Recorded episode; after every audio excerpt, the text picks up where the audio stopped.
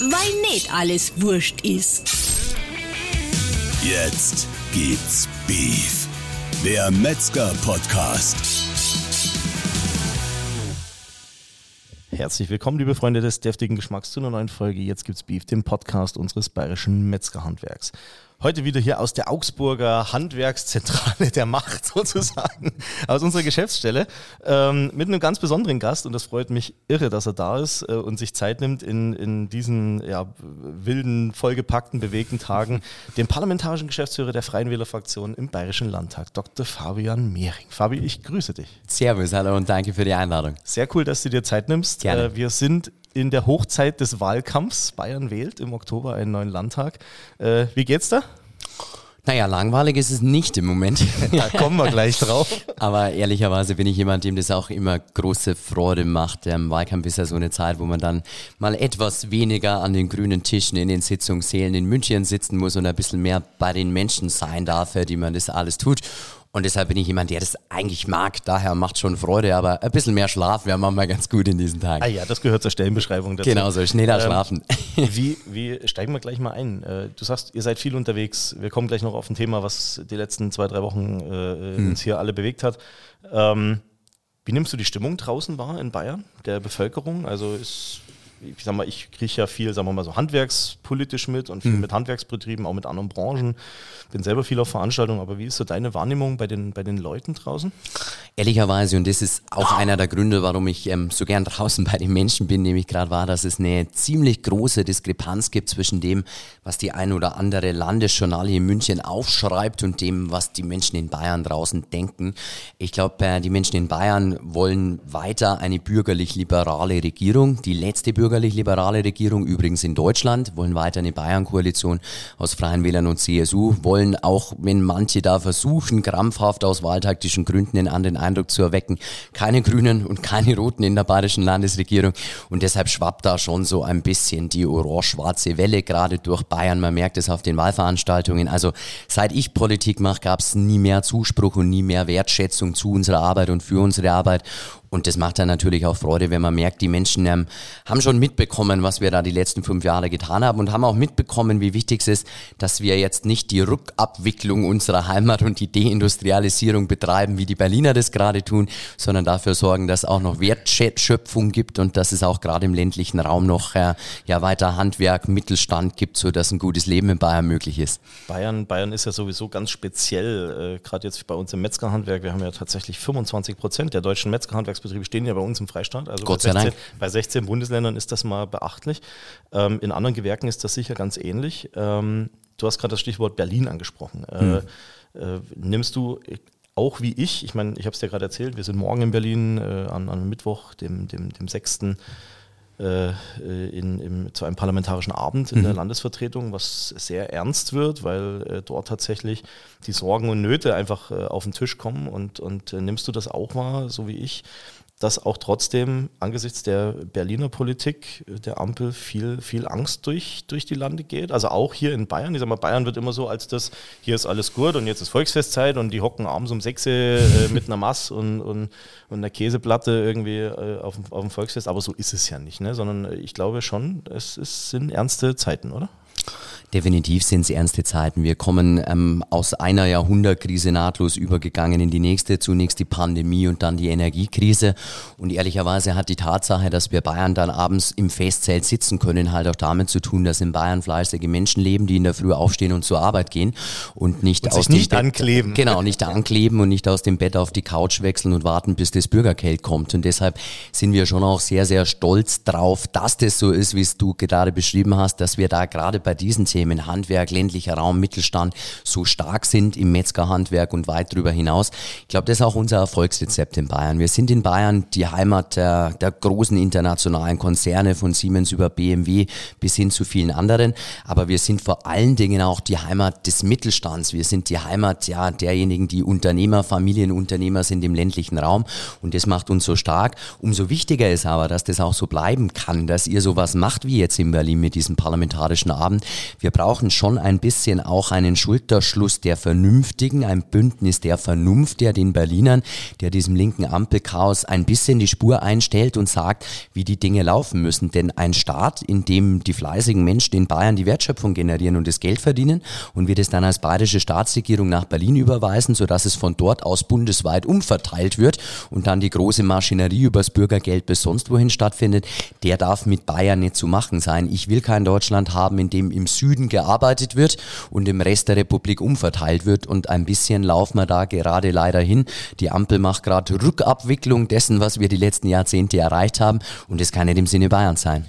Du hast gerade das Thema Energiekrise angesprochen. Es, es äh, gehört so ein bisschen zur Wahrheit dazu. Energie ist das Thema irgendwie. Klar. Ja? Also das ist so, seitdem äh, sozusagen die Russen die Ukraine angegriffen haben. Ja. Ähm, aber zur Wahrheit gehört auch, das hat wie so ein Dominoeffekt äh, ganz viele andere äh, Bereiche äh, sozusagen auch angestupst. Ja. Stichwort Inflation, Stichwort, wie gesagt, auch Preissteigerungen in allen möglichen Bereichen. Also es ist ja nicht nur der Bereich Energie, es ist dann ganz schnell logisch, wenn die, es die Inflation hochschnallt, schnalzt, fangen die, fangen die SPDler an, über den Mindestlohn zu diskutieren, mhm. ja, wo wir sagen, Leute, wir, wir sind natürlich für einen Mindestlohn, weil es eine Frechheit ist, wenn jemand seine Mitarbeiter so schlecht zahlt, dass mhm. sie in der der Region, wo sie arbeiten, und das ist, glaube ich, der ganz entscheidende Punkt, äh, davon nicht leben können. Ne? Also in München brauche ich mehr als, weiß ich nicht, auf der grünen Wiese, Klar. Äh, ländlich äh, oder in Augsburg. Ähm, aber bleiben wir mal bei der, bei der, bei der Energie. Ähm, letztes Jahr ähm, ging es ja dann darum, wir schalten die AKWs ab und äh, kam ja dann auch der Beschluss, ne, dass sie dieses Jahr dann äh, abgeschalten werden. Ich glaube, ja. im April war es dann so, obwohl wir die funktionsfähigsten und sichersten Kraftwerke nachweislich, äh, du weißt ja, um welches es da geht oder um welche drei. Ähm, ihr habt sie ja, glaube ich, auch alle besucht und euch erklären ja. lassen, was wie wo möglich ist und was nicht. Ich habe jetzt erst vor kurzem wieder einen Bericht von einer Energieexpertin, da gibt es ja, glaube ich, auch frag fünf Experten und du kriegst fünf unterschiedliche Meinungen. Ähnlich wie bei den Juristen, ähm, ja. Aber eins ist ja doch krass. Man hat äh, damals versprochen, und das ist ja auch medial so belegt äh, in Berlin seitens der Ampel, ganz besonders die Grünen, denen ja Atomkraft immer ein Dorn im Auge war. Ähm, die Energiepreise werden dann mittelfristig wieder günstiger. Jetzt liegen dann auf einmal Papiere vor aus dem BMWK, äh, wo gesagt wird, also bis in die 30er Jahre rein ist das, was wir jetzt haben, irgendwie normal oder sowas. Wo ich sage, sorry Leute, äh, also wir waren vorher schon, das habe ich mal in einem, in einem, in einem äh, ich habe freitags so eine, so eine kleine Kolumne, wo ich schreibe, äh, wir waren vorher schon Energieweltmeister, jetzt sind wir, glaube ich, Galaxiemeister. Also wenn wir es, wir, wir, wir, wir vernichten und du hast es gerade gesagt, äh, äh, wirklich unsere Wirtschaft, wir diskutieren hier über subventionierte Stromzahlungen, also Industriestrompreis etc., vergessen den kleinen und Mittelstand komplett, die privaten Haushalte komplett, sondern mhm. wir sagen natürlich, Industrie muss gefördert werden, wogegen wir ja gar nicht sind. Also natürlich hängen wir auch an der, bleiben wir mal in Ingolstadt äh, Gegend, da hängen natürlich unsere Metzgereien genauso an der Audi wie, wie, wie, wie alle anderen Unternehmen auch. Ähm, aber diese Diskussionen äh, bei, bei der Energiepolitik, also ich weiß nicht, ich fühle mich nicht aufgehoben in Berlin, sage ich ganz ehrlich. Und äh, mir macht es große, große Angst, äh, sage ich auch ganz bewusst, vor dem, was nächstes Jahr kommt. Du weißt, wir haben die, die Strom- und Gaspreisbremsen. Die laufen Stand heute zum 31.12. aus. Da redet mhm. gar keiner drüber. Ja? Mhm. Irgendwie, es war ein schöner Sommer und äh, schönes Wetter und alle waren gut drauf, ja, und, und, und Urlaub und obwohl der auch nicht mehr bezahlbar ist, ja. Ähm, und jetzt laufen diese Bremsen aus. Und jetzt fangen wir, glaube ich, wieder an, auf den letzten Drücker Dinge zu diskutieren. Und dann kommt wieder irgend so ein halb gemischtes Mistzeug bei raus, ähm, was wieder keinem helfen wird, großartig. Und das ist so meine Sorge, so in Richtung Energie, wo es dahin läuft. Also war jetzt ein bisschen viel durcheinander, aber ich glaube, du weißt, wo es hingeht. Äh, also wirklich Unsicherheit, äh, äh, unbezahlbare Energiekosten, wenn nächstes Jahr die Bremsen auslaufen, egal ob das jetzt zum 1.1. oder zum 1.5. ist. Ähm, wie stehst du zu diesem, zu diesem ganzen Thema? Also ich teile die Sorge sehr und ähm, die Wahrnehmung, sich da von Berlin nicht abgeholt zu fühlen, da sind wir mindestens zwei und ich glaube, da sind wir ganz, ganz viele. Denn natürlich ist Energie das Thema. Wir sind das Land mit den höchsten Löhnen im internationalen Vergleich. Das muss man sich immer vor Augen führen. Und das ist ehrlicherweise auch gut so, weil wir wollen, dass die Menschen in unserer Heimat ein gutes Leben haben. Wir sind aber zeitgleich auch das Land mit den höchsten Energiepreisen. Und wenn hier beides am höchsten ist, dann sind wir kein Land mehr, in dem noch produziert werden kann für den industriellen Maßstab. Und dann sind wir auch kein Land mehr, in dem Mittelstand und Produktion noch funktionieren kann, sondern dann sind wir vielleicht noch ein Land der Erfinder. Und sobald äh, auf Basis dessen meisten, was hier erdacht worden ist, Wertschöpfung generiert werden könnte, geht das ins Ausland, dort wo Arbeitslöhne niedriger sind oder dort wo Energiepreise geringer sind. Und deshalb kann das auf Dauer kein Zustand sein. Und da ist dieser Ausstieg aus der Atomenergie auf dem Höhepunkt äh, der Energiekrise natürlich symptomatisch. Denn man muss sich ja auch mal immer vor Augen führen, da wird jetzt aus ideologischen Gründen Atomausstieg betrieben, aber es stellt niemand mehr die Frage, was die Alternative dazu ist. Die Alternative dazu ist entweder Flüssiggas von Despoten mit blutigen Fingern oder dreckiger Braunkohlestrom oder was wir jetzt tun, an 80 Prozent der Tage Atomstrom aus dem Ausland zu importieren. Das heißt Darüber also, redet keiner, gell? Genau so, richtig, ja. Und Wenn ich äh, das Problem nicht sehe, ist es gar nicht da. Ganz genau so ist es. Also man erklärt den Menschen, streut ihnen Sand in die Augen, wir sind jetzt da vorangegangen und wir sind in Deutschland aus der Atomenergie ausgestiegen und in Wahrheit importieren wir jetzt Atomstrom aus den europäischen Nachbarstaaten. Dort übrigens, wo die Kraftwerke wesentlich unsicherer sind als die, die bei uns schon standen, wo auch neue gebaut werden. Das ist ja auch Thema des European Green Deals. Also Robert Habeck als der Gottvater des Ausstiegs aus der Atomenergie in Deutschland hat den Green Deal mitverhandelt und dafür gesorgt, dass wir jetzt mit deutschen Steuergeldern den Neubau von Atomkraftwerken in Finnland finanzieren. Ist ja absolut absurd. Und natürlich, ähm, das auch noch reflektiert, äh, sind wir ein Land der Unternehmer und brauchen deshalb in erster Linie mal Planungssicherheit. Wer hier investiert, der muss sich darauf verlassen können, dass Politik nicht jedes Jahr die Spielregeln ändert. Und deshalb kann es auch nicht sein, dass da jetzt im Raum wabert, am 31.12. endet dann vielleicht eine Energiepreisbremse oder sie endet auch nicht, wie auch immer. Man muss da Klarheit schaffen, sonst können die Unternehmen nicht wirtschaften in unserer Heimat. Weißt du, was man uns gesagt hat? Also ich habe das sogar schriftlich aus einer Bundestagsfraktion, äh, äh die nicht zur Bundesregierung, also die nicht zur Opposition gehört, muss ich sagen, also mhm. sie gehört zur Bundesregierung, mhm. ähm, hat man mir schriftlich mitgeteilt, weil wir uns als Ernährungshandwerker haben wir uns natürlich an alle Abgeordneten gewendet, äh, gewendet mit Ausnahme einer, einer Partei. Ähm, ich glaube, du weißt, welche ich meine. Zu Recht. Äh, und, haben, und haben gesagt, äh, passt auf Leute, ähm, da wabert was. Viele Betriebe haben letztes Jahr beim Thema Strom äh, zu hohen Preisen abgeschlossen, weil nicht sicher war, wo es hingeht, ja, sondern es ist ja eigentlich ein Horrorszenario nach dem anderen an die Wand gemalt worden. Und die haben dann irgendwann bei 20, 30 Cent Strompreis, Arbeitspreis gesagt, pass auf, wir, wir unterschreiben jetzt für zwei Jahre, damit wir wenigstens wissen, was wir haben. Es Ja. kann ja auch sich verdoppeln und verdreifachen. Keiner wusste es, keiner wusste, wie der Winter wird und so weiter. Ähm, und dann haben wir äh, gesagt, Leute, ihr habt doch dieses 200 Milliarden Paket geschnürt. Dann sagt mir die FDP-Fraktion äh, im Bundestag, auch beim Parteitag, mit denen wir wirklich auch einen guten Draht haben, muss ich sagen, ja, mit den, mit den meisten. Ähm, ja, pass auf, aus den 200 Milliarden, das war im Frühjahr diesen Jahres, ist noch so viel da, weil natürlich viel in den Spotmarkt gegangen ist, die Preise günstiger geworden sind. Und dann sage ich, na, okay, dann ziehen wir doch mal den logischen Schluss draus und sagen, wenn noch so viel Geld da ist, dann bitte verwendet doch diese Gelder weiter, zumindest bis, zur, bis zum Ende des nächsten Jahres, wo die Leute sich gebunden haben, ähm, äh, um denen einfach unter die Arme zu greifen und zu helfen. Diese 13 Cent helfen da sehr wohl, ja, auch wenn das immer noch viel ist, aber wenn ich mit 20, 30 Cent unterschrieben habe, dann ist das schon ein Unterschied, ob ich nicht für Klar. 70 so. ähm, hat man alles verstanden, hat man auch gesagt, okay, gut. Und dann teilt man mir schriftlich mit, nee, also wir haben von Anfang an signalisiert, die Energie- und Strompreisbremse, Gaspreisbremse geben das bis zum 30.04. Äh, dann sollen doch bitte festhalten, und das ist jetzt ein juristisches Argument, wo ich selbst mit meinem juristischen Laienverständnis anfangen muss zu lachen, äh, die sollen doch einfach neue Verträge abschließen. Also äh, äh, das gibt es schwarz auf weiß, ja. Und, und wenn mir Juristen, äh, wir haben auch Energierechtsexperten, also wirklich äh, hochdotierte Anwälte aus München dazu befragt, äh, die, die sind alle, die haben alle den Kopf geschüttelt und haben gesagt, ist das jetzt die politische Empfehlung? Mal abgesehen davon, dass ich keinen Vertrag nur für vier Monate abschließen kann, sondern die, die Energiedienstleister sagen zwölf oder 24 Monate und friss oder stirb. Ja. Und wenn das die Politik ist, und, und das ist so das, was ich gerade wahrnehme, und da kriegt man so ein bisschen den Kreis geschlossen zu der, zu der Aussage von vorhin, dass Sorge existiert, ähm, dass, man, dass man den Leuten halt signalisiert hat, mal zu, äh, wir haben euch jetzt mal einen Knochen hingeworfen und äh, seid doch gefälligst damit zufrieden, das ist nicht das Mittel der Wahl. Ja, ich bin ja ehrlicherweise auch sehr unglücklich und habe da immer ein bisschen zwei Herzen in der Brust im Hinblick auf die Rolle der FDP. Zum einen deshalb, äh, weil die natürlich in Bayern eigentlich die dritte bürgerlich-liberale Kraft wären oder mindestens sein könnten, weil ich auch ganz privat eine Menge gute Freunde in der FDP-Fraktion in München im Landtag habe. Ja. Ähm, aber einfach sehe, dass die mitgehangen, mitgefangen sind in diesem Ampelwahnsinn, der da gerade in Berlin aufgeführt wird. Symptomatisch war für mich das Heizungsgesetz, betrifft uns ja auch alle.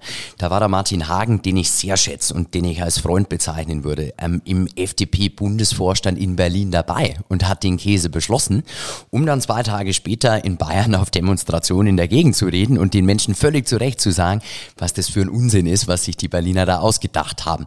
Und ich glaube, deshalb ist die FDP auch unter der 5%-Hürde im Moment in den Umfragen und wird wahrscheinlich aus dem Bayerischen Landtag fliegen, dass die Menschen da ein sehr sensibles Gefühl dafür haben, dass ihnen halt da ein X für ein U vorgemacht werden soll und dass das, was man in Bayern vielleicht gerne würde und tun könnte, in Berlin nicht durchsetzbar ist. Also ich glaube, da gibt es diese eine Berlin-Bayern-Linie, bürgerlich-liberal versus linke Ampel und die FDP ist halt irgendwie zweimal in der Situation, in Berlin auf der linken Ampelseite zu hängen, in Bayern ganz gerne bürgerlich zu sein, aber das am Ende des Tages nicht durchsetzen zu können.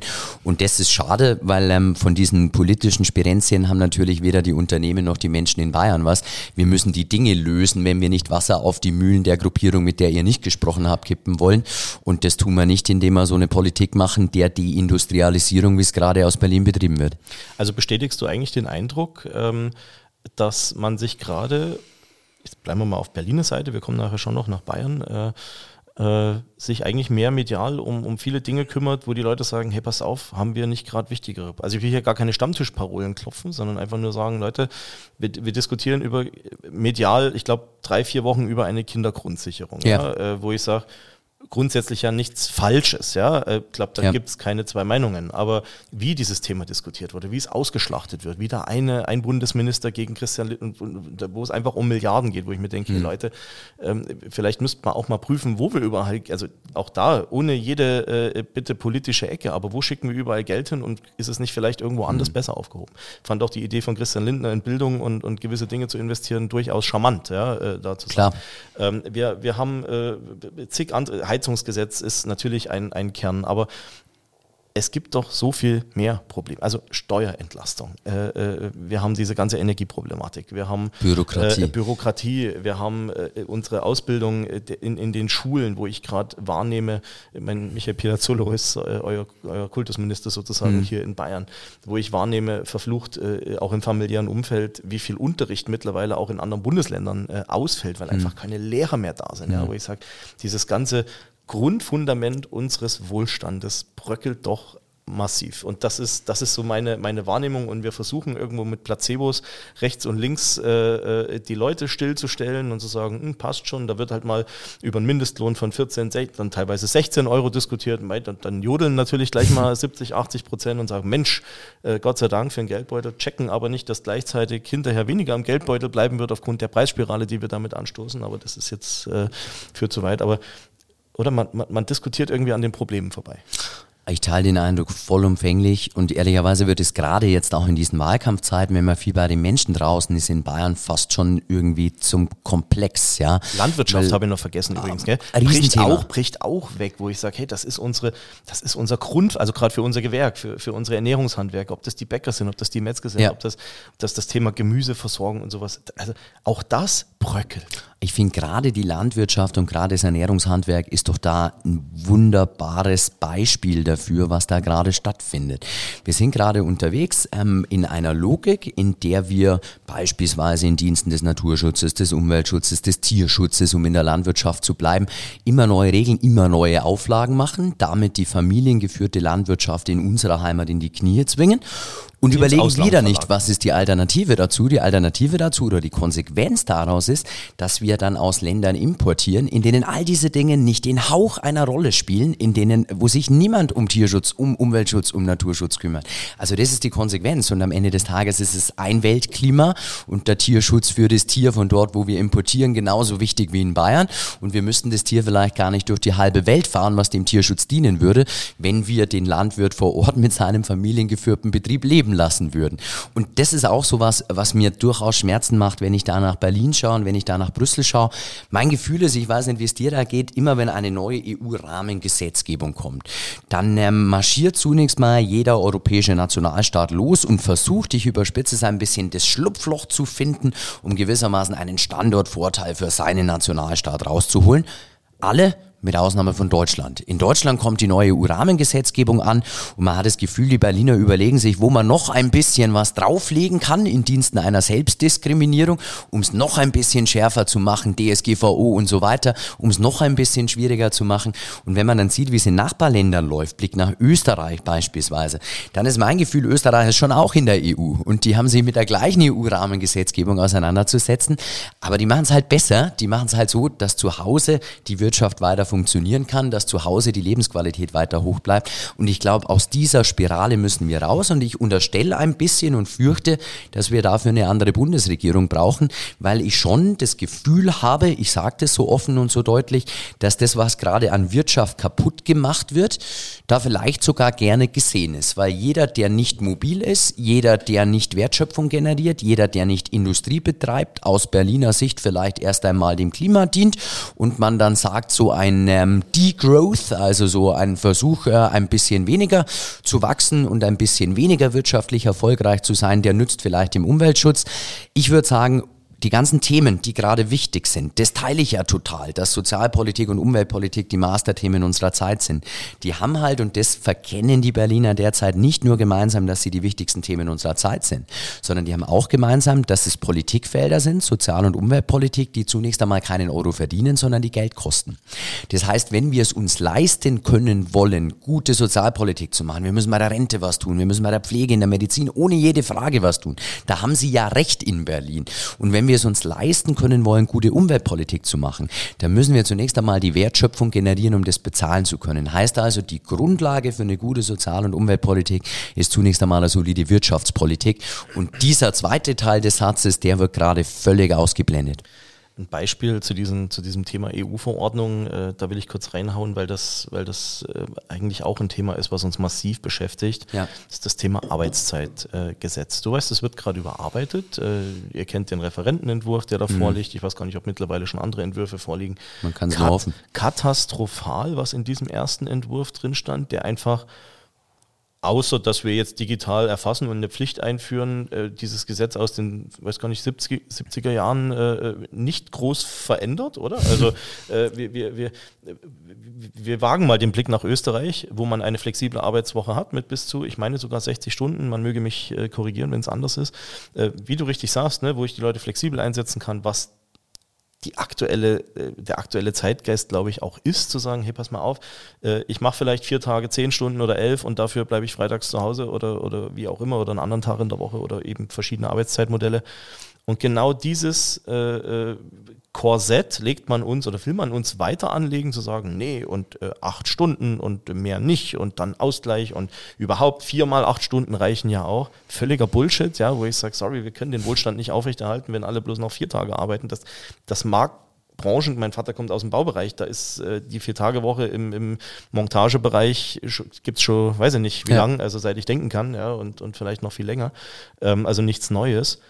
Aber das ist genauso prototypisches Beispiel dafür. Ne? Wir bräuchten eigentlich flexiblere Dinge. Die EU lässt das zu. Also ja, würde sagen, bis zu, ich weiß gar nicht, wie viele Stunden. Und wir gehen nicht durch die Tür. Und, und wir sagen einfach, nee, wir wissen es besser. Ja? Und äh, ich will dir ein Beispiel sagen. Ich war äh, auf den Parteitagen natürlich auch in, im, im, Frühjahr äh, von allen Parteien. Bei euch ist das irgendwie noch so ein bisschen, da, da, müssen wir noch dran arbeiten, dass wir mit der VBW mit reinkommen. Ich glaube, jetzt geht es so langsam, oder?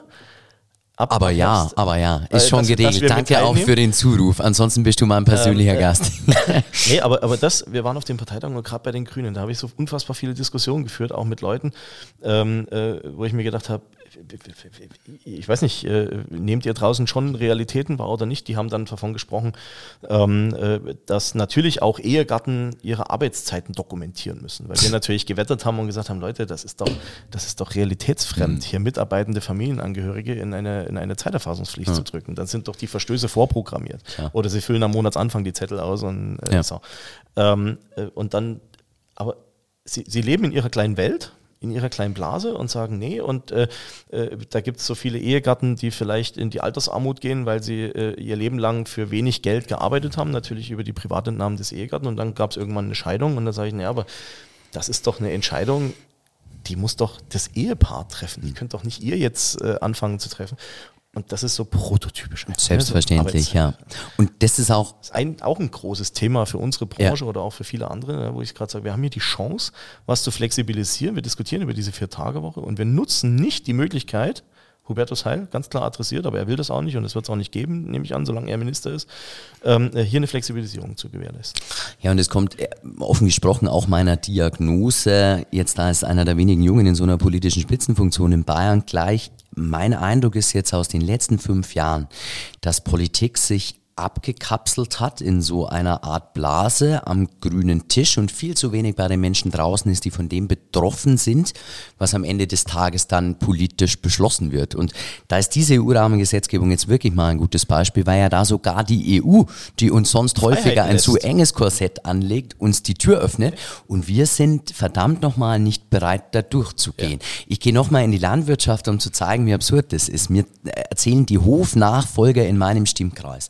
Sie haben jetzt die letzten 20 Jahre irgendwo gearbeitet, nebenzu im Hof mitgearbeitet und während der Ernte beispielsweise in solchen Spitzenbelastungszeiten sind Sie dann nach der Arbeit abends Mähdrescher gefahren.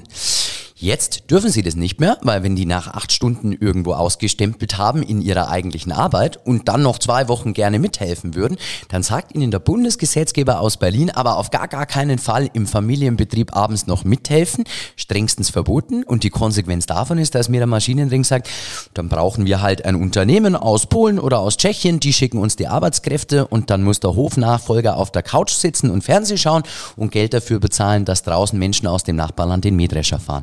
Oder die Hochzeiten in der Gastronomie. Also wenn wir jetzt wirklich den Wirten sagen wollen, um Mitternacht ist aber das Arbeitszeitkontingent erschöpft und wenn dann noch eine halbe Stunde weiter gefeiert wird, dann tausch doch bitte mal deine 15 Bedienungen aus und fang von vorne an dann brauchen wir uns nicht wundern, dass wir niemanden finden, der das tut.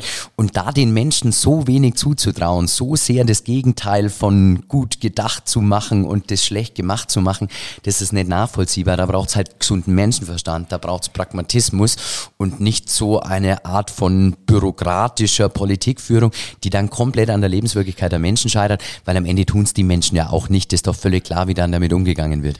Ähm ich habe äh, sehr viele Treffen auch in den letzten Monaten gehabt, auch Versammlungen und so weiter, wo ich immer gesagt habe, weil wir ja natürlich auch im Wahlkampf äh, oder auch darauf zusteuerten, sagt Leute, die Probleme, die wir haben, die kommen übrigens nicht aus München. Ne? Sie kommen aus Brüssel oder sie kommen aus Berlin. Ähm, äh, siehe äh, F-Gase und so weiter, das war ja. auch so ein Thema für uns, aber will ich gar nicht drauf eingehen. Ähm, wo siehst du, um da jetzt mal so den Schlenker zu machen äh, in, Richtung, in Richtung Landtagswahl oder auch nächste Legislaturperiode, ich denke, aktuell sieht das gar nicht schlecht aus. Mhm. Ähm, aber man soll ja die, die Haut des Bären, das Fell erst verkaufen, wenn er, wenn er erlegt ist. Ähm, wo siehst du die Schwerpunkte für die nächsten fünf Jahre, in, in, gerade jetzt in der bayerischen Landespolitik? Weil viele Dinge, wo wir gerade drüber gesprochen haben, in Berlin da könnt ihr vielleicht, sagen wir mal, mittelbar über den Bundesrat Einfluss nehmen, was auch nicht immer einfach ist, mhm. weil vieles, was aus Bayern kommt, wenn ich da mit Florian Herrmann auch spreche oder so, der sagt einfach, pff, weiß ich nicht, das ist, kommt aus Bayern und das will man einfach nicht, ja. ja. Also da sind dann 15 andere mal pauschal dagegen. Wo siehst du die Schwerpunkte für Bayern? Was könnt ihr oder, oder was, was, was müssen wir tun? Wo müssen wir arbeiten? Wo müssen wir besser werden? Ähm, und, und warum äh, muss diese Regierung weitermachen?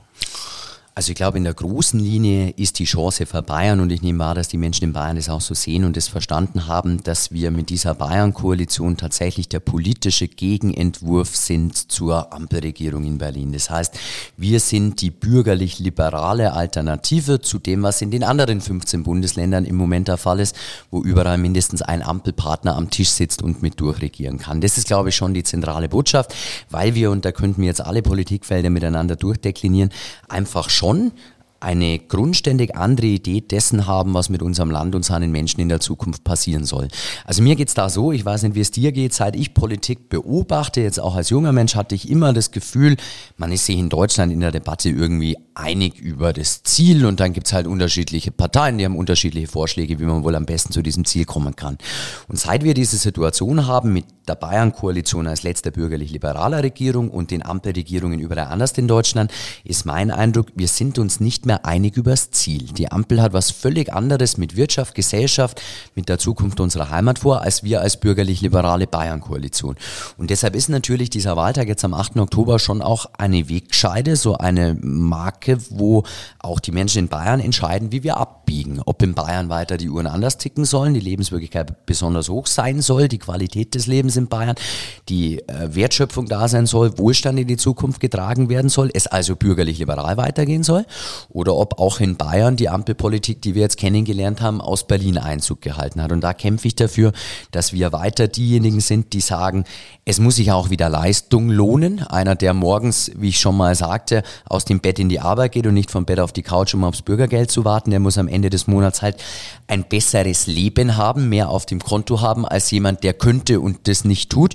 Also ähm, ich glaube, dieses Verständnis äh, für diejenigen, die den Karren ziehen, ist wichtig.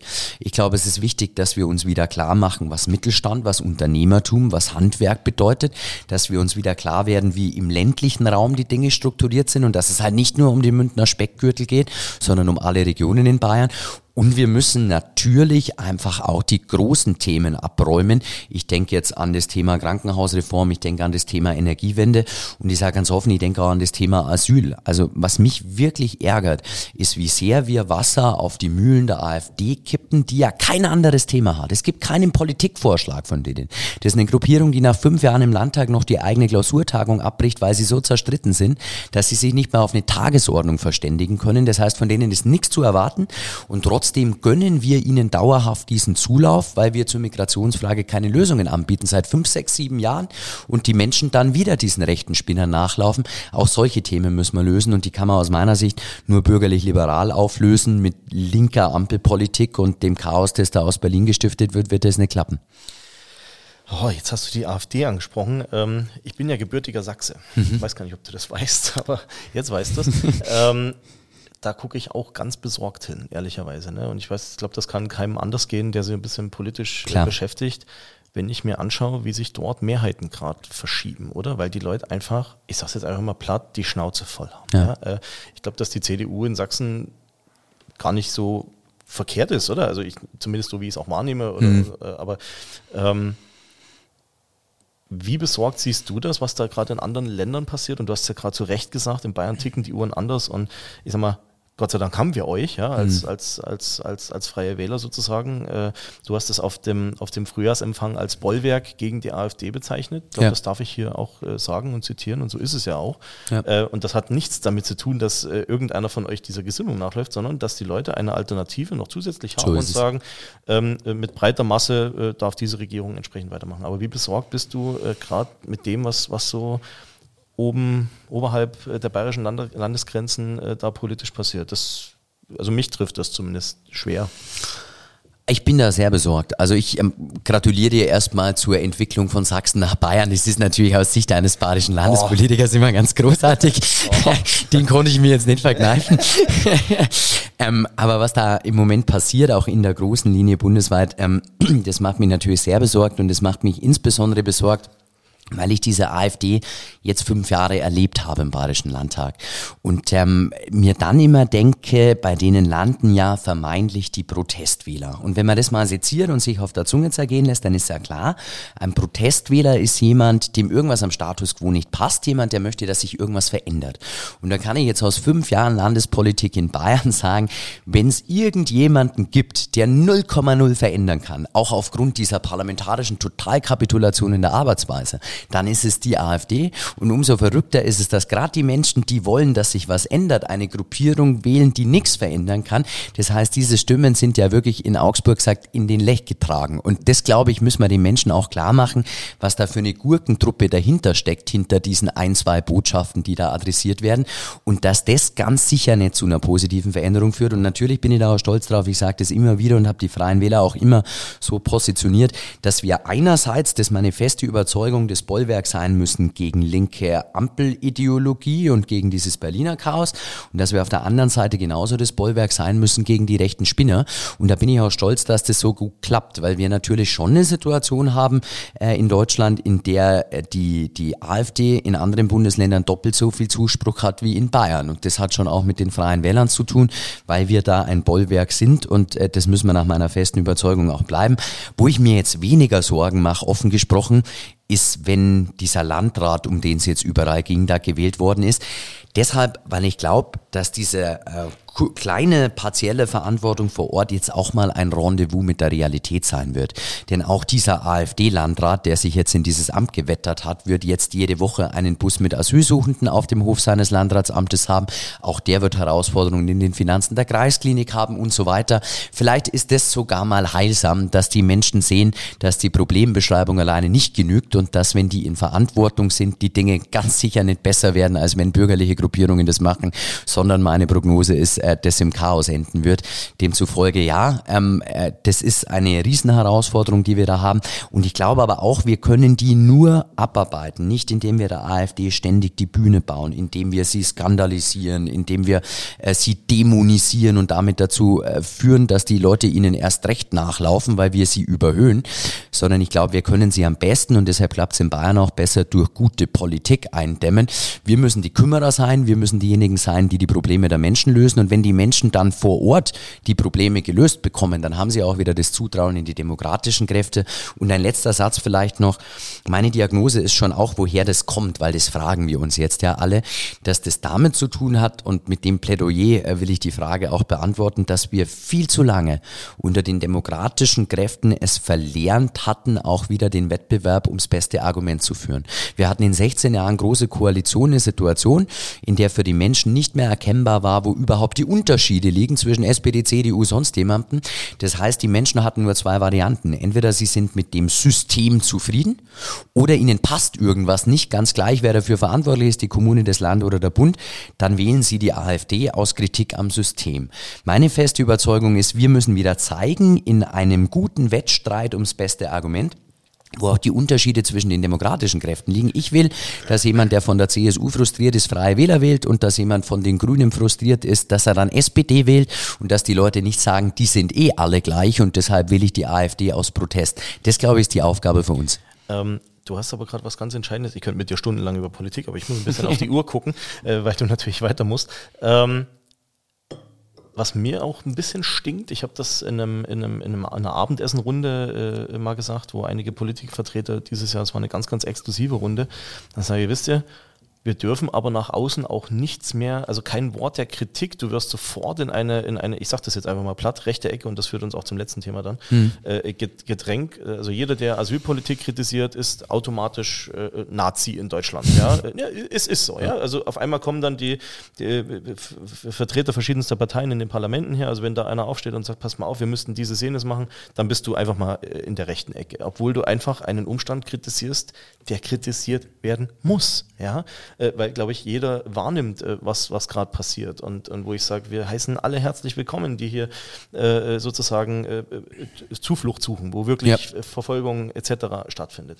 Äh, wir heißen alle herzlich willkommen, die wo etwas beitragen möchten, die arbeiten möchten. Die, ich habe so viele tolle Familien, ob, ob die aus der Ukraine oder aus, aus Afrika oder irgendwoher sind, die in unseren Betrieben arbeiten, wo die Kinder auf deutsche Schulen gehen, wo das ja. einfach das Wort Integration, ja, aber es scheitert in so vielen Fällen und wir reden nicht drüber. Wir, wir, wir bepacken es in eine kleine Kiste und schieben es weg, weil es einfach ganz furchtbar ist. Und das ist dieses Thema Political Correctness, das ist, glaube ich, auch so ein, so ein Geschwür, das meine ich ganz ernst, ja, mhm. dass wir einfach nichts mehr, nichts mehr offen sagen dürfen, ohne dass du irgendwo wo, wohin gedrängt wirst. Auch medial, ja? auch, die, auch die Presse ist da ganz, ganz schlimm, äh, äh, wo du sagst, um Gottes Willen, ich muss mir dreimal überlegen, welchen Satz ich jetzt sage. Entschuldigung.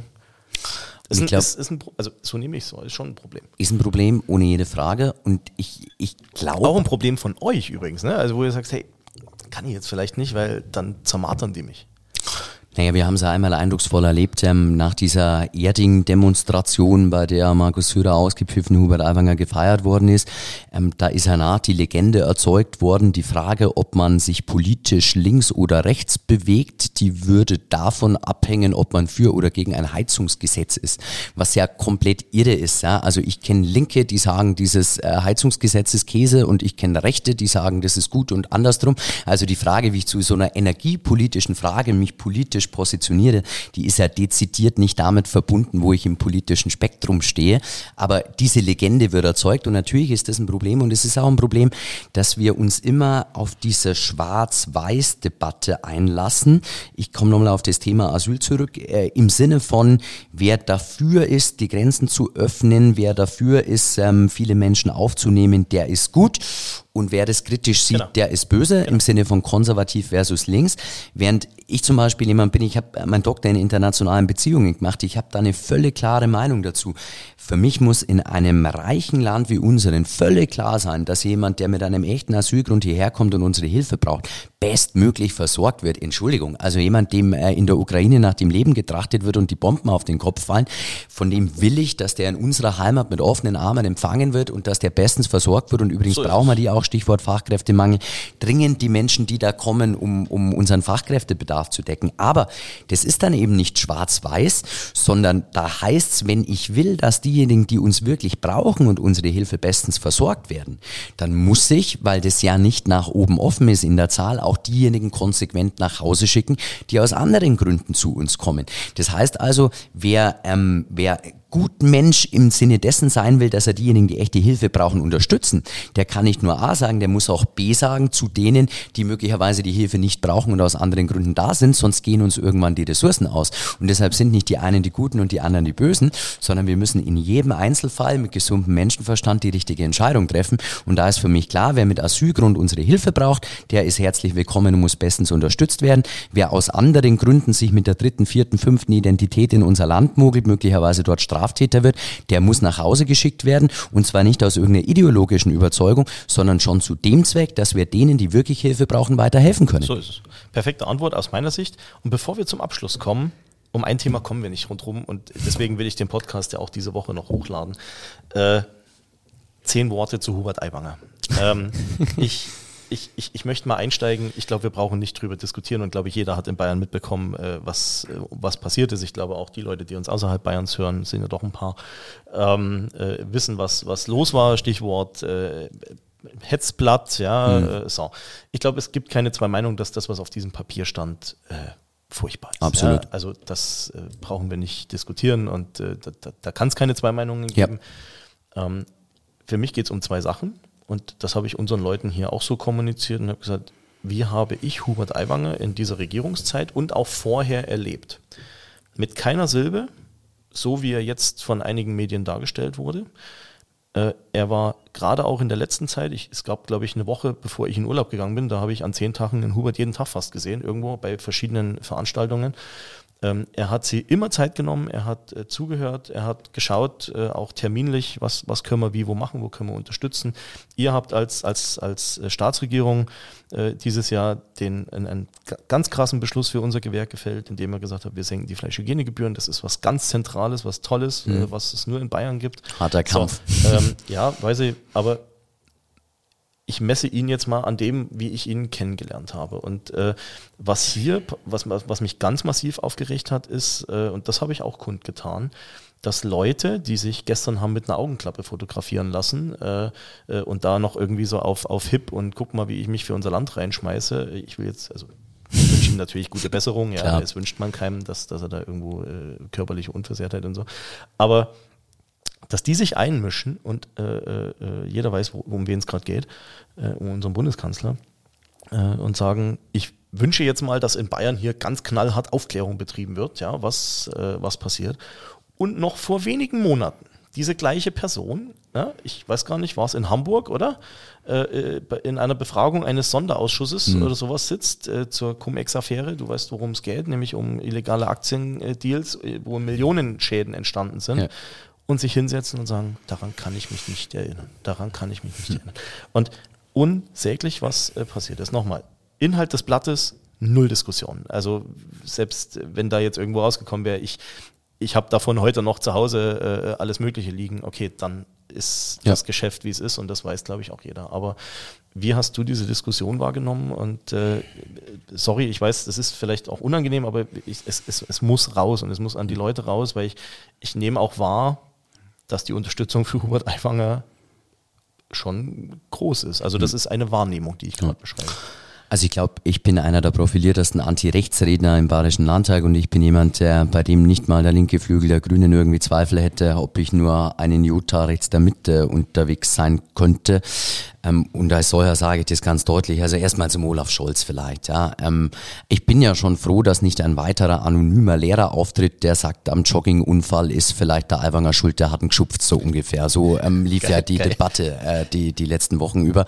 Also Olaf Scholz hat für mich komplett den Vogel abgeschossen und auch äh, mit dazu beigetragen, äh, diese Kampagne, die da offenkundig am Laufen ist, zu enttarnen. Äh, wenn jemand sich nicht mehr an seine dienstlichen Gespräche vor zwei Jahren mit den Warburg-Ganoven erinnert, die äh, dieses Land viel, viel Geld gekostet haben, aber sagt der Hubert Aiwanger, der müsste schon, so dreist war er ja vor der Kamera, sich besser erinnern an das, was vor 37 Jahren auf dem niederbayerischen Schulklo stattgefunden hat, dann glaube ich, kann jeder in Bayern das einordnen.